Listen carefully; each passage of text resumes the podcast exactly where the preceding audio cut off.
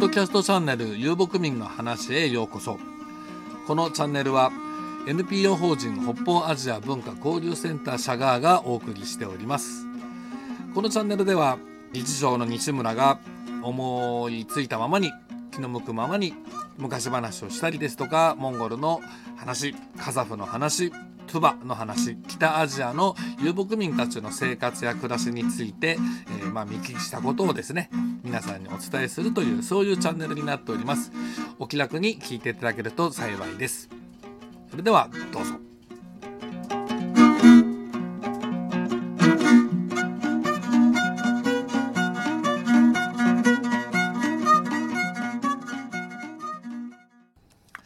さて皆さんこんにちは、えー、ご無沙汰しております。NPO 法人北方アジア文化交流センターシャガーの西村です、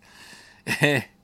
モンゴルで3回ほどゲリラ的にちょっとねあの話をしたぐらいで、えー、シリーズでずっと話をしてきました、えモンゴルの話。ね、モンゴルの話は遊牧民の話か。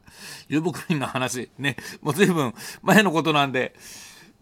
タイトルすらも分からなくなってきてますけども、あの、西村の昔話、その3なるもので終わってたんです。これがね、6月の26日。あれからどれくらい経ってしまったのでしょう。まもなく半年経ってしまっておりますが、それでも、えー、再開しようかなと思います。えっとですね、まあ、再開しようかなと申しましたけれども、ちょっとね、本当に不定期で、実は来週早々から、えー、モンゴル国の、えー、大河ですね、北方、うん、西北地域ですね、あの、ロシアとの国境付近になりますが、トナカイ飼って暮らしてる方々のところに、まあ、ツアーなんですけれども、添乗員、まあ、解説員っていうのかな、ツアーリーダーっていうんですか。よく分かりませんけれども、えー、私が皆さんをお連れするという企画で、うん、1月の5日まで、5日に帰国っていう予定でのツアーが再考されますので、またしばらくいなくなってしまいます。で、また1月の7日からですね、えー、5日に日本に帰ってきて、7日からすぐに、例のごとく、あの、イベントツアーに出てしまいますので、なかなかどうして大変なわけですが、でもあの喋るだけなのでね、思えばね、何かしら時間見つけて、ぼちぼちやっていこうと思ってますので、まあ、気長に聞いてやってください。さて、えー、前置きはともかくとしまして、前回、前回な前回の部分聞いてください。あのー、入学、えー、留学だ。内モンゴル自治区留学前夜ということで、お話を切ってたと思うんですけれども、えー、その続きということになります。えー、話にもなってましたけども、あの、蓮見春夫先生ですね、かつて、あの、モンゴル、あ、ごめんなさい、東京外国大学モンゴル語科の教授であらせました、あらせられました、えー、蓮見春夫先生の、えー、ごにご紹介いただきまして、えー、内モンゴル自治区の金峰先生という方のところですね、アッタンオルギって言うんですけども、えっ、ー、と、歴史の先生なんですね。えっ、ー、と、内モンゴル師範大学の歴史の教授。歴史学部の、まあ、一番偉い教授をやってらっしゃる先生のところに、まあ、行くぞということで、あの、紹介状を書いてもらいまして、で、前にも話しましたように、あの、なかなかそれが来なくてですね、そうこうしてるとこ天安門の後だったっていうのもありまして、このアルタンス、ウルギル先生、金峰先生、いやいや、あの、骨太な方でしてね、その、モンゴル人の歴史というものに対して、ほんとこう真面目に、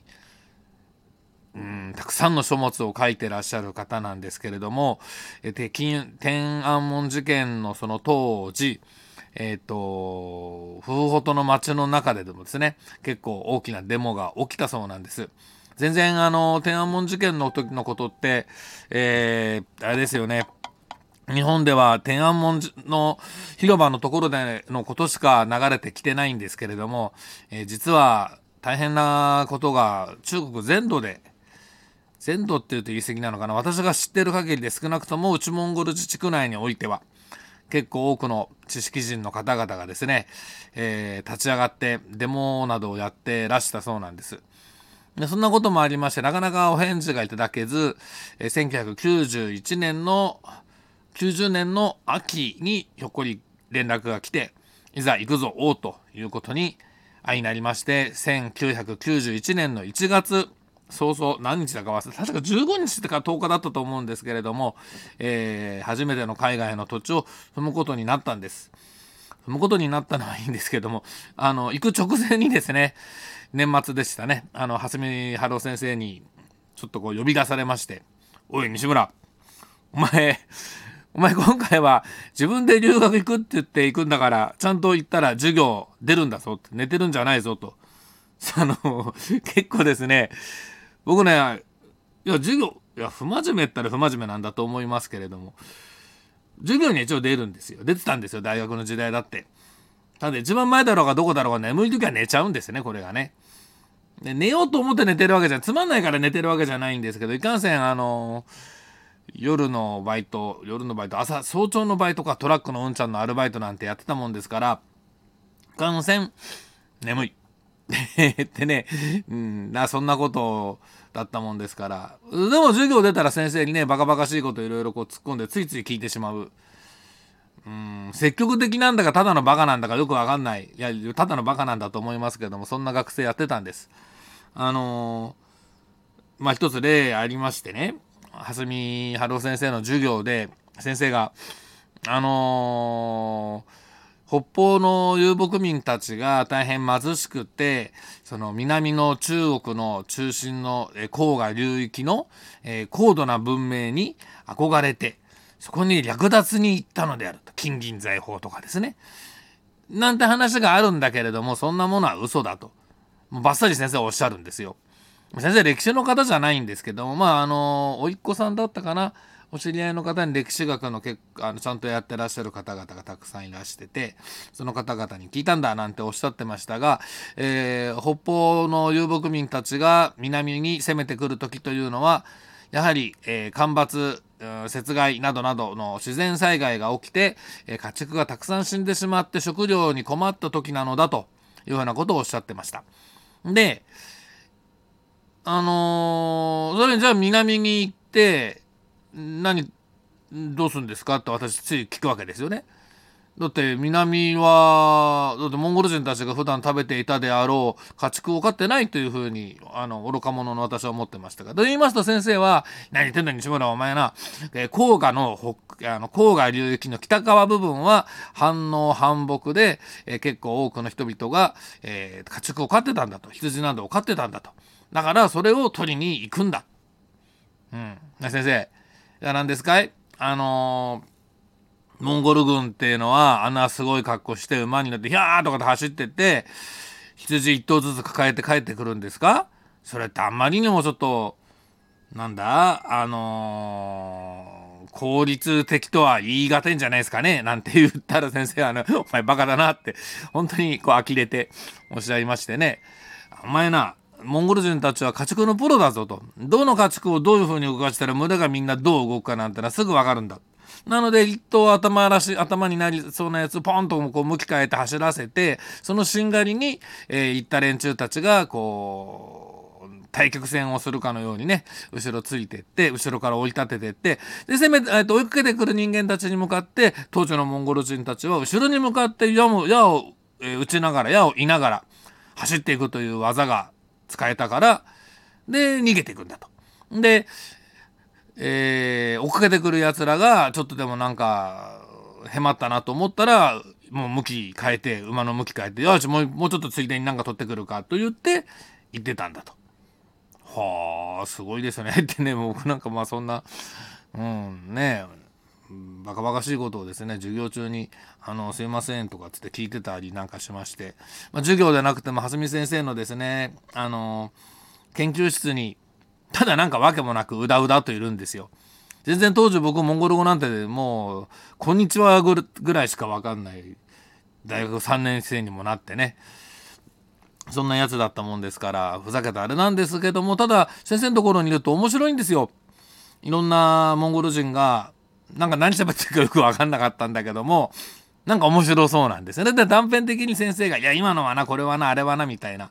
いやちょっとね何をどううおっしゃってたっていう細かいことまでは覚えてなかったないんですがとにかくでも面白かったんですよね。蓮見先生たくさんの内モンゴルの留学生たちを、えー、受け入れてですねまあ、当時の大学教員というのはなんか受け入れ枠みたいなのがあるらしいんですが、えー、先生はいや僕は、えーと、内モンゴルのね学生とかに大変モンゴル人たちにとてもお世話になって今の、えー、職を得ているわけなんだから彼らに恩返しをしなきゃいかんのだよっていうふうなことをおっしゃって。同じことをですねあの小沢茂雄先生もおっしゃってましたね。こちらの小沢先生は言語学の、えー、もう大先生でいらしたわけですけれども蓮見先生は交渉文芸の先生で研究をされてた方で。でうん。あのー、そんなことをおっしゃりながらですねたくさん学生を自分のところに受け入れてで、来た学生たち相手にですね、それぞれの地域の話、それぞれの地域におけるモンゴル語でのこの表現はどうするんだい？こういうふうな表現あるけど、君のところでは何て言うんだね、なんてことを、どうやら、こう、お話しされながらですね、まあ、ご自身もいろんな情報を仕入れて、またいろんな気づきがあったんでしょうね。で、まあ、それの、そういったところの断片的な面白さっていうのを僕ら、そこにいると聞くことができると。で、何か、なんなん、そんなに僕はね、あのー、しょっちゅう入り、入り浸るとじゃなかったんですがね、えー、ポツンポツンと言ってはなんとなく聞いてて面白いなぁ、なんと思っていたんですよ。大学3年生の時かな、2年生から3年生に入るぐらいの時でしょうかね。で、そんな風なが先生に、まあ、モンゴルに行ったら、ちゃんと勉強しろよって、えー、言われて、まあ、行ったわけですが、ただそこの天安門事件の時にはですね、これそうそう天安門っていう言葉ネット上で中国の人たちは知ら存在すら知らないんですよね。もう中国国内のあのグレートファイアウォールっていうあれインターネットじゃないですよ。巨大なパソコン通信ネットですよねあれ。そこの中ではもう69という数字は NG ですね。60あ64だ。64という数字は NG もう出ると全部伏せ字にされてしまったりとか。これ聞いた話ですけど中国のゲームゲームネットゲーム？コンピューターゲーム？スマホゲーム？まあゲーム会社の、えー、インターネット上でのサーバーがまああるわけでそこのゲームやって遊んでる人たちが64って数字を入れてだけでそれが自動で伏せ字になるなんていうような。で実際あの内モンゴルから日本に来てるまだ20代そこそこの女の子たち女の子たちあの留学生さんとかねにの中には天安門事件という言葉すら知らないなんて方がいるわけですもんねちょっとびっくりなんですけれどもでも、まあ、そういう天安門なんていう風なのが、まあ、私がモンゴルに行けずに1年間くすぶったわけがそのせいだったわけなんですけどもいたわけじゃないですか日本に。で蓮見先生のところに行って忘れられないのがこれなんですよ。あのー、ちょうどこう僕ら行った時になんか電話がかかってきてモンゴル語でベラベラ喋ってらっしゃるんですね僕何言ってるか全然分かんなかったんですで終わってから先生が「いや今なペケペケペケのお母さんから電話が来てさ今そのペケペケペケは留学生で先生のところで学生やってるわけですけどもこれがこう終わってもうすぐ留学期間終わって帰るんだと。でも、そのお母さんから電話が来て、いや、今ちょっと子供、息子をなんとか、その進学でも何でもいいから、日本にちょっと長く、もうちょっといられるように、どうにかしてもらえないかと。そうでなければ、日本から帰ってきてうちに来ようもんならすぐに、その辺の奴らにリンチされて殺されかねないと。今私この電話話してる目の前その窓の外ではその留学生じゃないけれどもその日本語をやってたとか、えー、まあ知識人っていうふうに言われる大学生大学帰りのモンゴル人が木に吊るされてスコープでぶったたかれてると。なんかそういうふうな状況になってるんだなんてことをですね生々しく聞かされた覚えがあるんですね。まあ、先生その後どうされたかちょっと僕よく分かんないんですけれどもまあ内モンゴルっていうのはそういうところなわけですよ。だったわけですよね。未だに変わんないんですけれど。でそんなこともあってでなんか一体どんなとこなんだろうな。とりあえず91年の1月に行くことになって北京の土地を北京の初めて踏んだというところで今日はやめとこうかな。今回はやめときましょうかね。えっ、ー、と14分。はい。というところで、皆さん、また 次回、さよなら。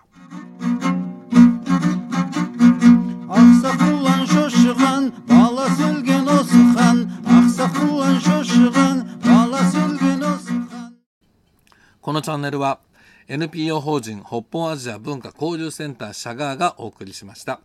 法人活動の詳細については、オフィシャルウェブサイトもしくは Facebook ページなどをご覧ください。